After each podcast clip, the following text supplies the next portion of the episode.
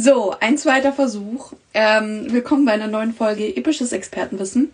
Heute geht es um das Thema Fleisch. Besser gesagt, worauf sollte man beim Fleischkauf achten? Und ähm, unsere Expertin ist heute Maybrit Wilkins von Besserfleisch.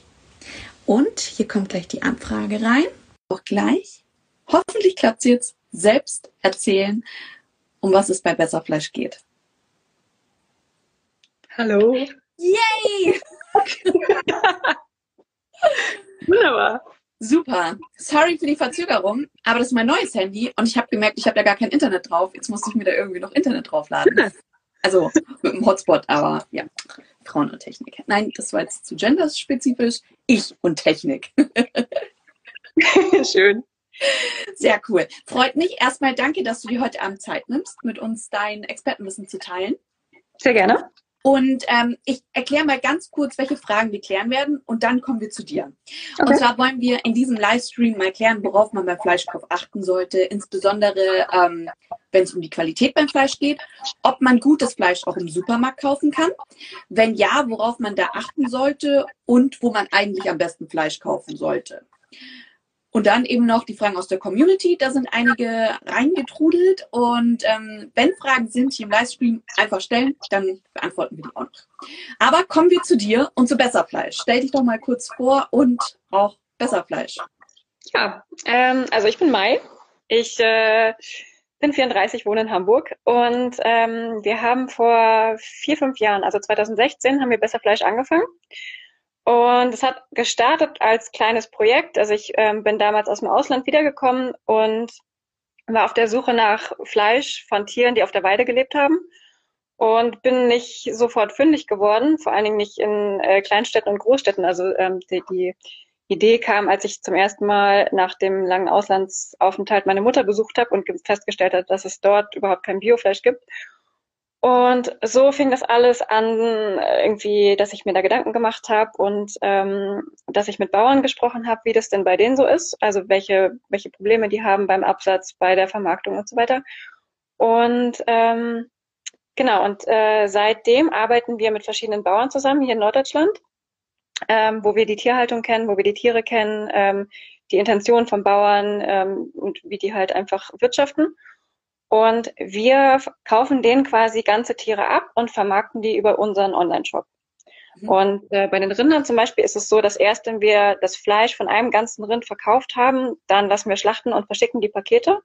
Mhm. Ähm, genau, und jetzt haben wir seit äh, letztem Jahr Hühner und Lämmer haben wir auch. Und ähm, genau, es funktioniert alles ungefähr so ähnlich.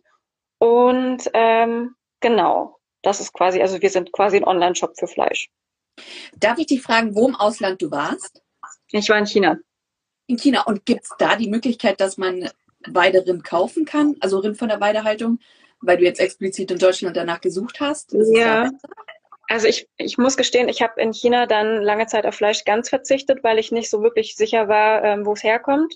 Mhm. Ähm, äh, in China isst man auch meistens im Restaurant und da kann man dann quasi noch weniger nachfragen als jetzt irgendwie im Supermarkt. Da stehen ja da, doch noch ein paar mehr Infos drauf. Ähm, deswegen war ich lange Vegetarier und deswegen hatte ich auch so Bock auf Fleisch, wenn ich zurückkomme. Deswegen war mir das so wichtig.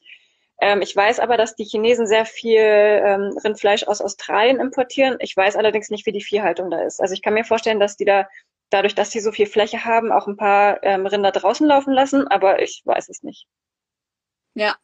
Und ähm, ähm, was ich ganz cool fand, jetzt muss ich gerade wieder den Faden finden, ja. dass ihr sogar auch, und das finde ich ganz wichtig, ich habe das bei euren Hühnern gesehen, dass ihr auch Innereien mitverkauft.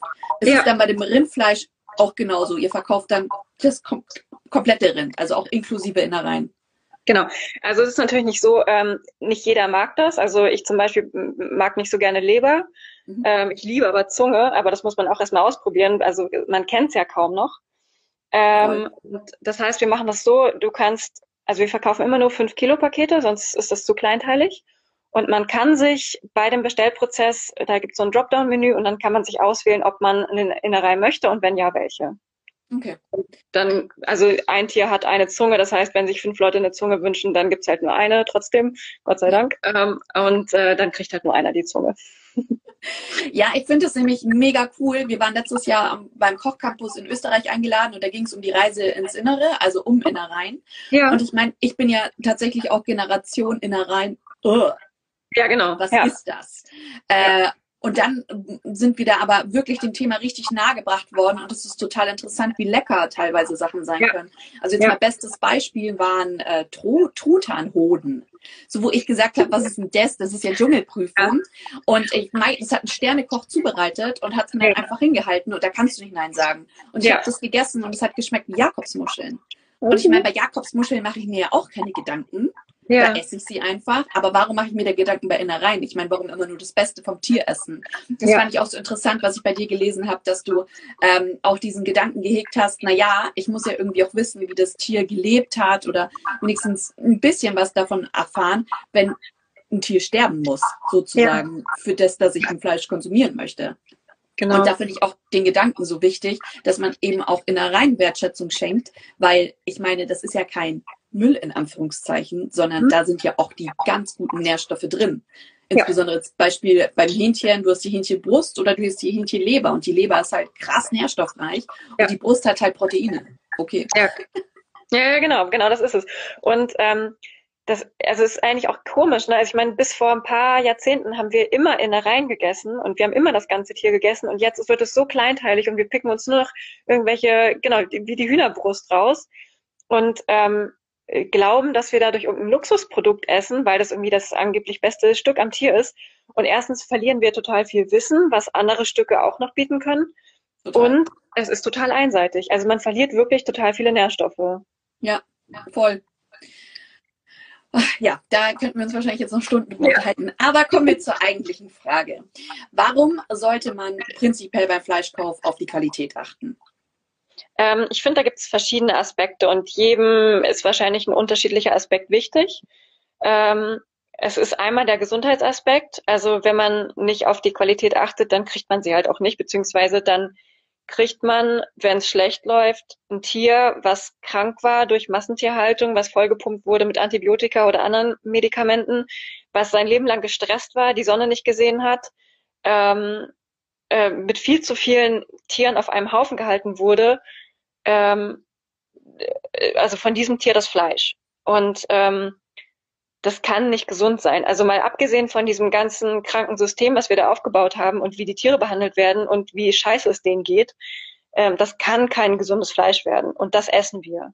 Und das muss man sich klar machen, dass ähm, ja, dass man da wirklich auch die ganzen Krankheiten mit ist. Die, also ich meine, die manifestieren sich ja im Fleisch. Also das ist ja nicht nur, das Tier war krank und das Fleisch ist gut, sondern das ist ja im Fleisch drin. Also das wäre für mich dieser Gesundheitsaspekt. Ähm, und dann natürlich die ganzen größeren Aspekte, so wie Umweltschutz. Also wenn ich ähm, niedere Qualität kaufe, dann habe ich vielleicht ein billiges Stück Fleisch ergattert, aber ich habe der Umwelt massiv geschadet und ähm, das ist vielleicht, ja, keine Ahnung, das wirkt sich halt in der Zukunft aus. Also, ja, das sind so die beiden Aspekte, die ich wichtig finde. Was ich auch super interessant fand, ähm, diese Diskussion über Soja, Soja ist so schlecht, weil das ähm, den ganzen Regenwald abholzt, pipapo. Was die meisten Menschen gar nicht wissen, ist, dass ich glaube, ist, ich glaube sogar über 80 Prozent von diesem Soja ist Futtersoja. Es wird also ja. für die Viehzucht verwendet. Ja. Das heißt, Soja wird nicht angebaut für die Veganer, Vegetarier, sondern hauptsächlich für die Fleischesser. Und ja. ich meine, dieser genmanipulierte Soja, der ja auch verwendet wird, wird ja auch von den Tieren gegessen. Also wenn man es weiterdenkt, essen wir ja, also wenn wir billiges Fleisch essen würden, auch diesen genmanipulierten Soja. Ja. Das vergisst man immer. Ja. Ja, und, ja. und was da noch mit dranhängt, ne? so der ganze Regenwald wird gerodet, dann wird irgendwo in Südamerika wird das angebaut, dann hierher gekarrt, damit die Tiere das hier essen, damit wir mehr Tiere in den Stall stellen können, weil wir gar nicht die Flächen hätten, so viele Tiere zu ernähren. Das heißt, es ist ein total krankes System, was nur geht, weil wir Schiffe von A nach B schicken können und irgendwo in anderen Ländern irgendwie billig Fläche mieten können. Globalisierung gone wrong, sage ich yes. ja immer.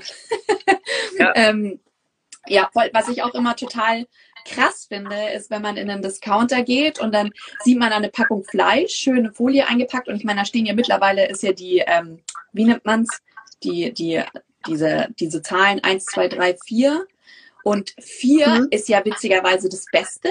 Ich finde, das ist schon mal total irreführend und eins ist das Schlechteste.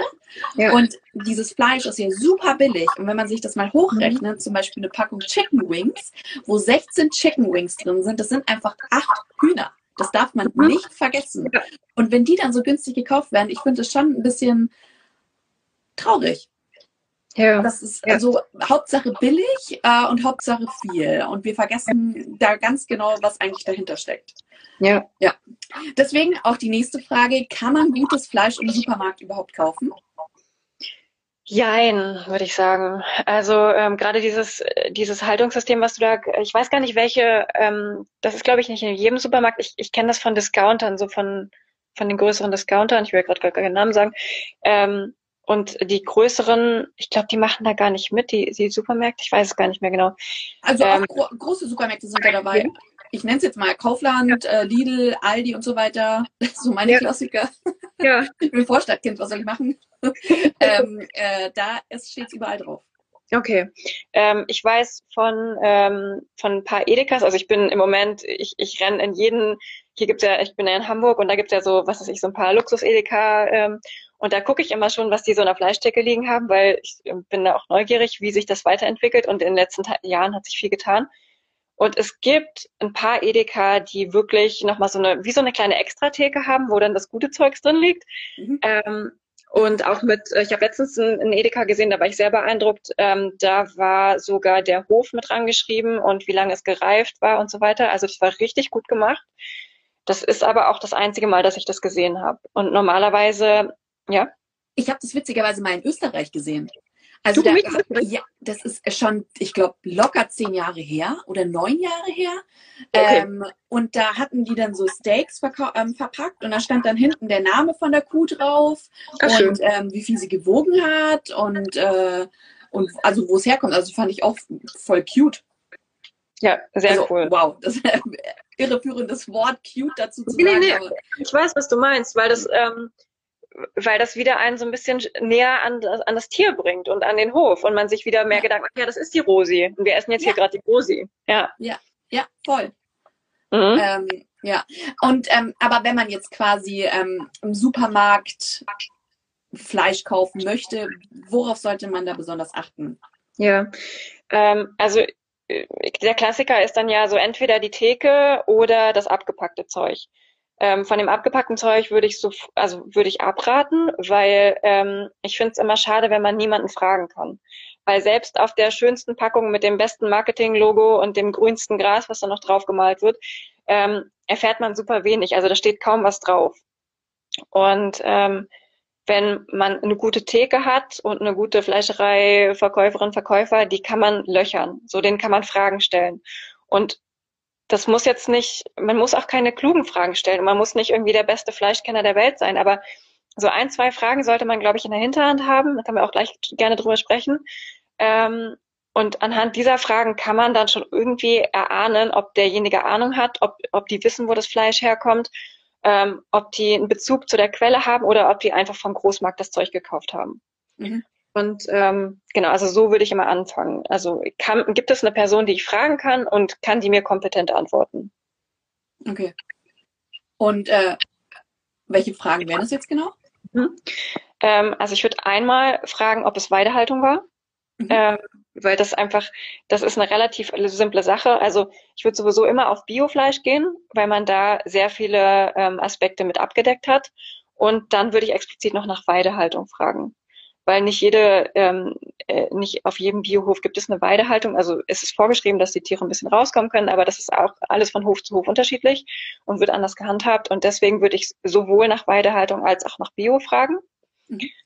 Ähm, ich würde nach einer Grasfütterung fragen, ob die Tiere Gras äh, gefressen haben. Weil selbst wenn man eine Weidehaltung hat, kann man die Tiere noch mit Getreide füttern. Auch im Biobereich kann man Ausnahmen machen und mit Getreide füttern. Mhm. Äh, das ist einfach nicht gesund für die Tiere. Die Tiere sind Wiederkäuer, die, die sind dafür gemacht, wirklich Gras zu fressen und aus diesem Gras ihre Nährstoffe zu ziehen. Die, der ganze, der ganze Magen, die ganzen Mägen, ja. die ganze System der Kuh ist darauf ausgelegt, das zu machen. Und Getreide ist einfach, das ist wie, als wenn wir den ganzen Tag Zucker essen würden. Ja. Das kriegen wir auch hin. Es tut uns aber nicht besonders gut. Ja. Ja, ja abgefahren. Das finde ich aber super interessant, weil ich habe das schon mal versucht, ähm, Rind aus Weidehaltung zu bekommen. Ich habe es nirgends bekommen. Ja. Ja. Nirgends, wo ich hingegangen bin, habe ich das bekommen. Das fand ich richtig traurig. Ja. Weil ich wollte halt eben auch einfach so ein Rind haben, weil ich finde halt auch zum Beispiel, dass es auch nur Gras gegessen hat, weil es halt, ich denke mir halt so, so natürlich wie möglich und ich meine, es soll ja auch so die natürliche ja. Nahrung essen, wie es halt sonst essen würde. Ja, ja, ja, ich wiederhole dich gerade nur. ja, aber es stimmt ja genau, so das ist es. Ähm, und ich finde, also dieses Wort Weidehaltung, das ist zwar nur ein Teilaspekt irgendwie in der Haltung, aber ich finde, der deckt ganz viel ab. Also ähm, der deckt damit ab, dass diese Kuh draußen war, dass sie anständige Luft ähm, geatmet hat, dass sie die Sonne gesehen hat, also dass sie Bewegung hatte, dass sie Freiheit hatte. So, das sind ganz viele Dinge, die äh, platt ausgedrückt für die Psyche der Kuh auch total wichtig sind, dass sie gesund bleibt. Ähm, dann ist mit Weidehaltung meistens verbunden, dass die Tiere in einer Herde aufwachsen, also dass die wirklich eine gesunde Sozialstruktur haben, was auch wieder total äh, wichtig ist für die Gesundheit. Also das, das deckt halt so ganz viele Sachen mit ab. Ähm, Genau, und die, ähm, die zweite Frage, die ich äh, stellen würde an der Theke, ist, wie das Fleisch gereift wurde. Mhm. Ähm, und da muss ich so ein bisschen ausholen. Es gibt Nassreifung und Trockenreifung. Mhm. Trockenreifung ist das, was wir früher gemacht haben, also früher im Sinne von vor 200 Jahren. Ähm, das ist, wenn man ein Tier schlachtet, also ich rede jetzt von einem Rind, ähm, dann setzt kurz nach der Schlachtung setzt die Totenstarre ein. Das erzählt ja keiner, weil das nicht so schön klingt, aber so ist es halt. Und dadurch wird dieses zäh, äh, das Fleisch ganz schön zäh, weil sich das alles so zusammenzieht. Und deswegen muss das Fleisch reifen, damit sich diese Fasern wieder lockern und das Fleisch zart, zart werden kann. Mhm. Und das hat man früher gemacht, indem man ähm, das in kühlen Raum hatte oder in der kühlen Jahreszeit gemacht hat und dann die Rinderhälften hingehängt hat und gewartet hat, bis das wirklich austrocknet und ähm, äh, ja, also ein Stück weit trocken wird, aber auch eine gewisse Zeit einfach gehangen hat. Mhm. Das nennt man dann abgehangen. Mhm. Und ähm, genau, und dann hat man irgendwann eine bestimmte Zartheit erreicht. Das ist meistens mit zwei Wochen schon erreicht. Es gibt Leute, die machen es drei Wochen, vier Wochen. Man kann da echt, man kann auch übertreiben so, aber ähm, das ist halt so ein, ein guter, äh, ein guter Indiz dafür, dass es gut gereift wurde und, und gut, ähm, gut schmeckt. Weil nämlich bei dieser Reifung ähm, bestimmte Enzyme wirken und diesen Fleischgeschmack rausarbeiten. Mhm.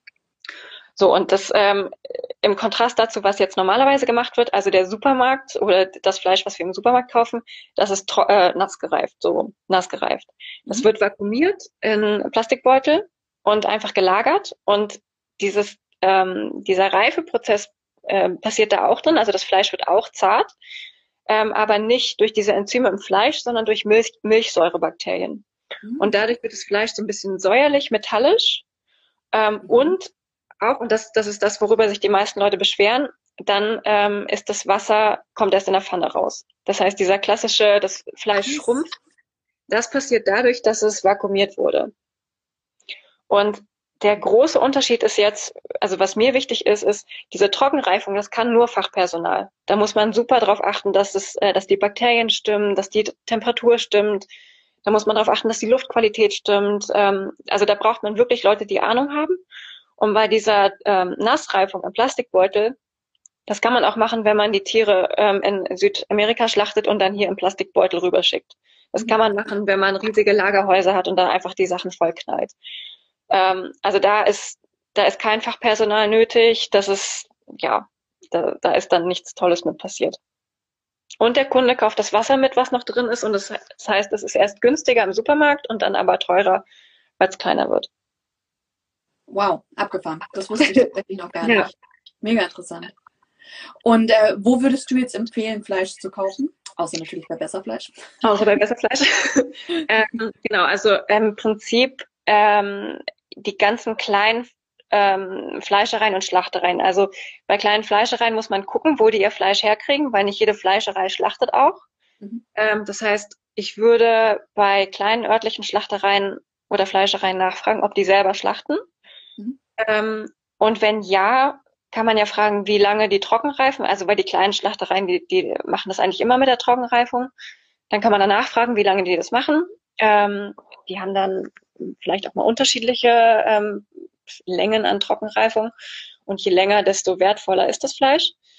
Ähm, genau, aber hauptsächlich, ich würde als allerersten Anlaufpunkt ähm, ja, so kleine Schlachtereien nehmen, die man halt fragen kann und die dir wirklich. Auskunft geben können, was es für ein Fleisch ist.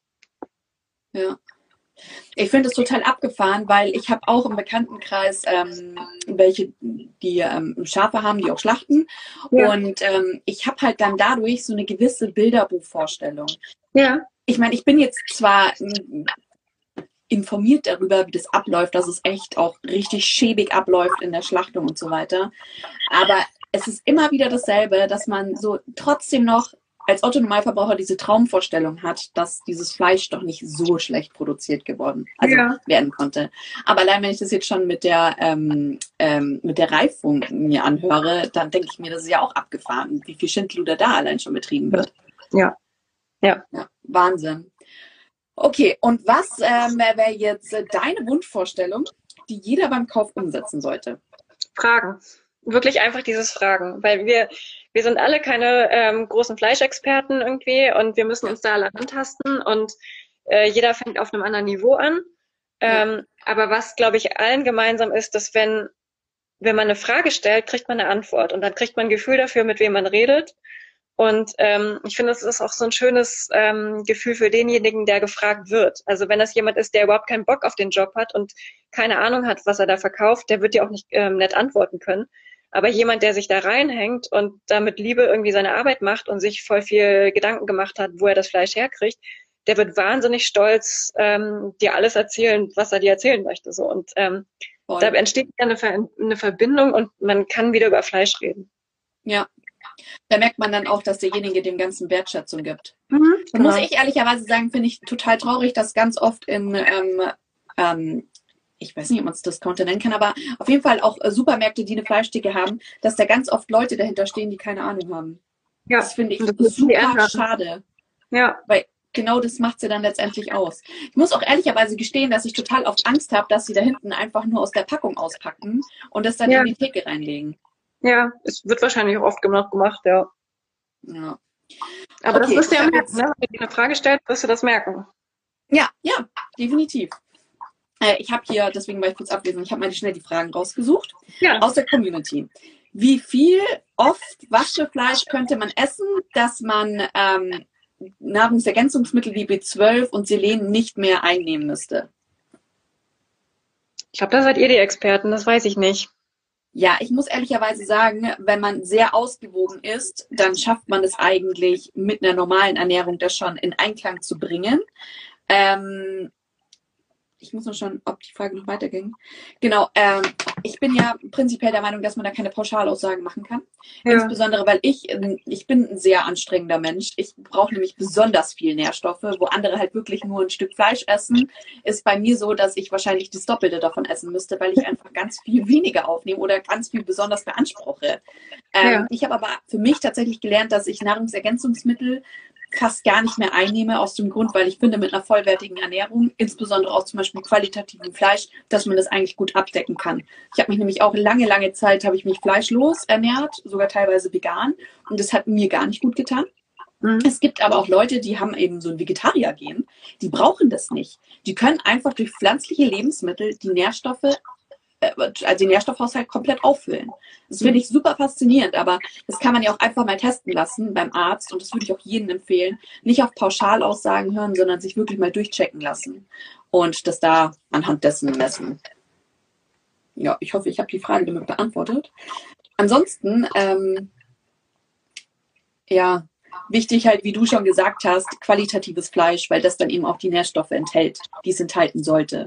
Weil das ja quasi auch die Nährstoffe entwickelt durch die geeignete Ernährung, wie zum Beispiel Gras. Ja. Okay, dann hier die nächste Frage. Was ist besser, regional oder bio? Ich finde die Frage schwierig, ähm, weil ich finde, da, ich finde, da gibt es nicht so eine richtige, richtige Antwort ich bin genauso dagegen, irgendwelche Bio, keine Ahnung, Äpfel aus Neuseeland zu importieren, was ich für Quatsch halte. Aber was bringt mir das, wenn ich regional kaufe und ähm, das die letzte konventionelle Kackscheiße ist und vor meiner Haustür die, der Boden verseucht wird? Also ich finde, da gibt's kein, kein Entweder-Oder. Ideal wäre natürlich, ich kaufe vom Biobauern vor der Haustür. Wochenmarkt zum Beispiel. Mhm. Aber das sehe ich genauso. Das ist immer so schwierig, weil Bio ist auch nicht gleich, ist nicht gleich gut.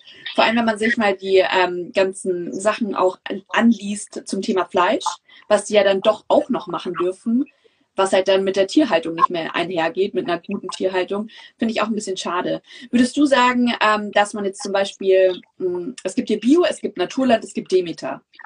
Und Demeter und Naturland ist ja nochmal in Anführungszeichen besser als Bio. Würdest du sagen, dass sie zum Beispiel Demeter und Naturland ein Qualitätsmerkmal ist? Das, ich glaube, die, ähm, die Ansätze sind ein bisschen die anderen, also andere.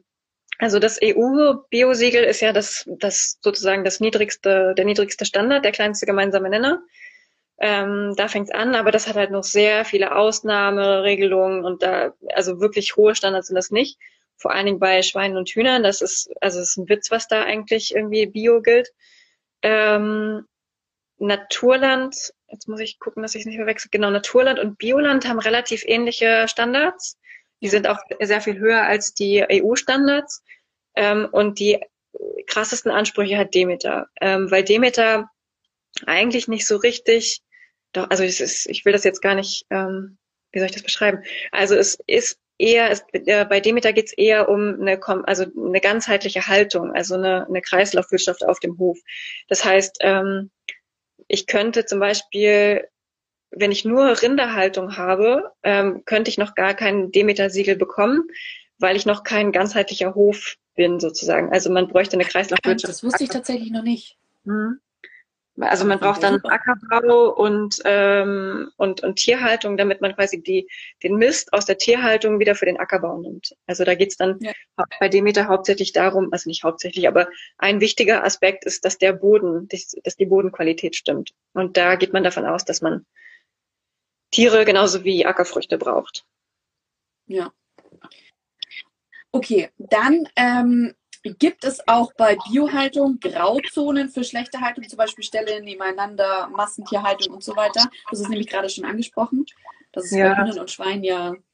Also ich, ich habe jetzt gar nicht die Zahlen im Kopf, aber ähm, bei den Hühnern war es irgendwie, da ist dann äh, EU-Bio oder konventionell, ich weiß es gar nicht mehr genau, wahrscheinlich EU-Bio. Nee, doch, genau. Konventionell ist irgendwie neun Hühner pro Quadratmeter oder sowas und, und Bio ist dann sechs Hühner pro Quadratmeter beim, beim Platz zum Beispiel. Also, ähm, naja, das, ja klar ist das ein bisschen mehr Platz, aber wenn du so einen Huhn fragst, wenn das irgendwie mit 2000 Hühnern im Stall steht, ob da jetzt irgendwie dem Huhn das aufgefallen ist, dass da mehr Platz ist, ich weiß es nicht. Keine Ahnung, die, also, ne, das ist halt, ein Huhn würde niemals in der freien Natur mit 2000 Leuten in einem, in einem Stall ohne Sonne stehen. So, das ist einfach ja. keine natürliche Tierhaltung. Und deswegen dieses, ja, deswegen, es gibt total viele Siegel und die sind ganz gut als, als grobe Orientierung, aber ja, ich, ich finde auch, es ist schon mal so eine, es ist eine grobe Hilfe. Ja. Und ähm, ich finde, da sollte man auch ansetzen und so quasi ab da auch dann schauen, sodass man wenigstens diesen Qualitätsanspruch hat und sich dann noch mal ein bisschen mehr informiert. Mhm, genau. Weil ich meine, andererseits darf man ja auch nicht vergessen, dass es gibt auch viele Bauern in der Umgebung, die sowas anbieten, äh, dass sie auch Fleisch verkaufen, die aber nicht biozertifiziert sind. Mhm. Weil es ja. ja. auch teuer ist, diese ähm, Zertifizierung zu bekommen. Also das ist natürlich, glaube ich, das, das Schönste, wenn man wirklich jemanden in der Nähe hat, wo man das dann direkt kaufen kann. Genau, und das ist auch wieder der Punkt, so du kannst hinfahren, du kannst es anschauen, du kannst nachfragen. Ja. Da ist jemand, der dir was erklären kann. Das ist perfekt. Ja. Das war, ähm, witzigerweise war das bei mir auch so, ich habe lange Zeit kein Fleisch gegessen, weil ich mir halt auch immer so unsicher war, auch in den Supermärkten, äh, ist es jetzt irgendwie der Anspruch, den ich, den ich auch wirklich habe, bekomme ich den dann letztendlich auch? Und bei uns gibt es um die Ecke, gibt's einen Hühnerhof und da war ich dann, haben wir eine Radeltour hingemacht und da kannst du dann auch die Eier dort vor Ort kaufen. Mhm. Und es war einfach schön, das anzusehen. Und da habe ich mir wirklich gedacht so, hey, irgendwie ich glaube, wenn es so aussieht, dann würde ich auch Fleisch essen, weil ich weiß einfach, dass es mir für die Gesundheit sehr gut tut und ähm, habe dann auch wieder angefangen, aber ich esse halt dann wirklich super selten Fleisch, aber halt wenn dann eben von solchen Höfen, wo man es weiß. Ja. die sind halt dann draußen, äh, also ja, kann man nicht vergleichen. Ja. Hast du einen Tipp, wie man einen guten Fleischer findet? Mmh. Ich glaube, man muss einfach ausprobieren. Also ich habe jetzt nicht irgendwie so einen, so einen Masterplan dafür, wie das gut klappt. Ähm, ja, von der Wursttheke alleine würde man es wahrscheinlich auch nicht sehen, außer dass, ähm, dass die Wurst selber hergestellt wird und nicht vom Großmarkt gekauft wird. Das kann man aber als Laie auch echt schlecht, schlecht erkennen. Ne? Da muss man auch wieder nachfragen. Ja. Und, ähm, und dann würde ich auf jeden Fall danach gehen, ob sie selber schlachten, ob sie die Schlachterei, ähm, wenn sie selber nicht schlachten, ob sie so eine kleine Partnerschlachterei haben, wo sie das Fleisch herbekommen. Es gibt ja auch ganz viele Schlachtereien auf dem Land, die zusammenarbeiten. Dann schlachtet der eine, der andere hat die Theke. Ähm, sowas geht auch. Ähm, ja, keine Ahnung. Also ich glaube, man muss ausprobieren. Man muss vielleicht auch zu drei, vier, fünf fahren und mit den Leuten sprechen und gucken. Und fragen. Und fragen, genau. Ja. Ich glaube, das werde ich jetzt nämlich jedes Mal machen. Einfach genau die richtigen Fragen stellen. Ja. ja. Und ähm, was, also was halt auch gut ist bei einer Schlachterei, daran kann man auch ganz gut schauen, ob, ähm, ob da jemand irgendwie mit Herzblut dran arbeitet oder nicht. Ähm, unser Schlachter zum Beispiel, der hat ähm, in, äh, in, der, in der, also in dem Verkaufsraum den Rinderpass hängen von dem Tier, was diese Woche vermarktet wird. Und ähm, es, das habe ich selber noch nicht gesehen, aber ähm, manche hängen dann ihre Ohrmarken dahin von den Tieren, die gerade vermarktet werden. Also das ist auch so ein Ding. Dann, das kann jetzt mein Schlachter natürlich nur machen, äh, weil er selber schlachtet. Das kann halt nicht jeder machen. Aber das sind so Sachen, danach kann man fragen. Weil gerade eine Frage reinkam, gibt es ähm, ein Verzeichnis wo man ähm, nachlesen kann, wer selbst schlachtet? Weißt du das? Ähm, das wäre praktisch, das ist so. Ähm, ich weiß gar nicht, ob man das, ich glaube, hm, also der erste Gedanke, den ich jetzt habe, ist die Fleischerinnung, aber ich glaube, die haben sowas gar nicht, weil die eher so ähm, Berufs, ähm, also die sind eher untereinander vernetzt da. Ich glaube, es gibt es nicht. Ähm, ich glaube, man muss tatsächlich dann nachfragen. okay. Dann hatten wir jetzt noch eine letzte Frage. Ähm, ist es wirklich messbar, dass Biofleisch mehr Omega-3 enthält? Weißt du das zufälligerweise?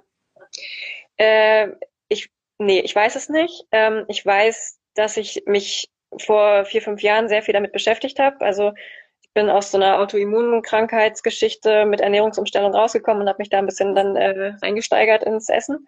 Mhm. Und ähm, ich weiß, dass ich mich damals auch mit Fleisch beschäftigt habe, aber ähm, ich, also nee, ich kann es jetzt nicht beweisen und ich würde auch nicht meine Hand dafür ins Feuer legen. Ich glaube aber, dass es so ist. Ich also glaube das, auch, also ich kann jetzt auch nicht meine Hand ins Feuer dafür legen, weil ich selbst noch nicht, also dadurch, dass ich kein wirklicher Fleischesser bin, ja. das nicht die Thematik ist, wo ich wirklich eintauche. Aber das ist interessant, das werde ich auch klären. Weil das interessiert mich auch, ob man das auch wirklich messen kann. Was ich aber auch glaube, wie du schon gesagt hast, einfach hochwertiges Fleisch hat einfach auch mehr Nährstoffe. Ja. Okay, dann ähm, würde ich zu allerletzt noch eine Frage an dich stellen. Und zwar, mhm. was deine drei Lieblingsfleischstücke sind. Ja, gute Frage. Also äh, ich habe gerade, seit wir wieder von den Innereien gesprochen haben, und ich hatte, ich, also ich bin, komme gerade vom Packen, ich hatte heute auch wieder welche in der Hand. Mhm. Ähm, meine Lieblingsinnerei und vielleicht auch eins meiner Lieblings drei Fleischstücke ist die Zunge. Mhm. Ähm, die sieht erstmal krass aus. Das ist ein Riesenteil. Ähm, ja. Also mit irrender Zunge. Ähm, und die sieht natürlich, die sieht, die sieht krass aus wie eine Zunge. Aber ähm, die ist so schön zart. Also das macht wirklich Spaß, die zu essen. Ähm, das mag ich sehr gerne. Ähm, dann, ich glaube, das andere Stück, was ich total toll finde, ist äh, das Anglais. Manchmal heißt der auch Nierenzapfen. Mhm. Der, den gibt's ganz selten in, in deutschen ähm, Fleischereien. Das ist in Frankreich gibt es das öfter ähm, und in, in Amerika glaube ich auch. Ähm, das ist das ist ein Teil, der wird ähm, bei der Schlachtung gleich entfernt. Das hängt so ein bisschen am Zwerchfell, dieses Stück Fleisch. Mhm. Ähm, und das gibt's nur einmal im ganzen Rind. Mhm. Ähm, also du hast ja ganz viele Stücke, die du quasi auf beiden Seiten hast und dieses Stück gibt's eben nur einmal. Und ähm, es ist super zart. Es ist ein total zartes Stück. Es ist viel zarter als Filet. Es ist halt viel, viel mehr Geschmack als Filet. Das ist unglaublich, dieses Stück. Es ist richtig lecker. ähm, und dann würde ich tatsächlich noch Suppenfleisch nehmen. Weil ich bin mhm. wahnsinniger Fan davon, eine Suppe zu kochen und einfach ein Stück Suppenfleisch ins Wasser zu schmeißen. Und ähm, die Gewissheit zu haben, dass es jetzt nicht auf fünf Minuten mehr oder weniger ankommt, sondern dass es am Ende einfach gut schmeckt. Ja. Dass ich mal irgendwie die Suppe vergessen kann, weil ich bin, ich lasse echt viel anbrennen. Ähm, aber die Suppe kann ich auch mal stehen lassen und vergessen kurz ähm, und es wird trotzdem lecker. Sehr cool, sehr interessant. Mhm. Hat mich mega gefreut, hat super Spaß gemacht und ähm, nochmal danke und sorry für die vorhin die kleinen Problemchen. Ich hatte noch Zeit, Instagram. Ähm, ich habe nämlich gemerkt, als, als äh, du schon gewartet hast, dass da kam mir so ein Pop-up und ähm, dass meine Instagram-Zeit äh, für den heutigen Tag schon vorbei ist. Oh, oh, oh, oh, oh. ja. Geil. Mhm. Ja, sehr cool. Möchtest du noch irgendetwas ähm, an die Community weitergeben? Auf jeden Fall unbedingt bei Besserfleisch vorbeischauen. Ich finde das mega cool, das ganze Konzept. Mhm. Und ähm, ich finde es auch schön, dass du als Inhaberin jetzt auch mit mir gesprochen hast. Ähm, als ja. Herz und Kopf bezeichnet man auf der Website. Ja, genau. ähm, ja, ich glaube, was ich mitgeben möchte, ist, ähm, dass man so ein bisschen also was ich gelernt habe in meiner Zeit, ich hatte ja am Anfang, ähm, ich habe mich dabei erwischt, wie ich immer zum, zum Biofleischer gegangen bin und immer nur das gleiche gekauft habe. Ich habe immer nur Hackfleisch und ähm, Gulasch gekauft, weil ich einfach von dem Rest keine Ahnung hatte. Und jetzt durch Besserfleisch bin ich mit Stücken in Verbindung gekommen oder äh, musste mich damit auseinandersetzen, die ich vorher nie gekauft hätte. Und das sind einfach so viel bessere Stücke als Hackfleisch und Gulasch. Also es gibt so viele schöne Dinge und es macht so einen Spaß, es auszuprobieren. Und ähm, ja, so wieder so ein bisschen so eine Neugier dafür entdecken und ähm, genau, Fragen zu stellen. Ja. Ja. Das war ein schönes Schlusswort. Dann sage ich danke und wünsche dir noch einen schönen Abend. Und Dankeschön. auch danke an alle Zuhörer. Hat wieder sehr viel Spaß gemacht.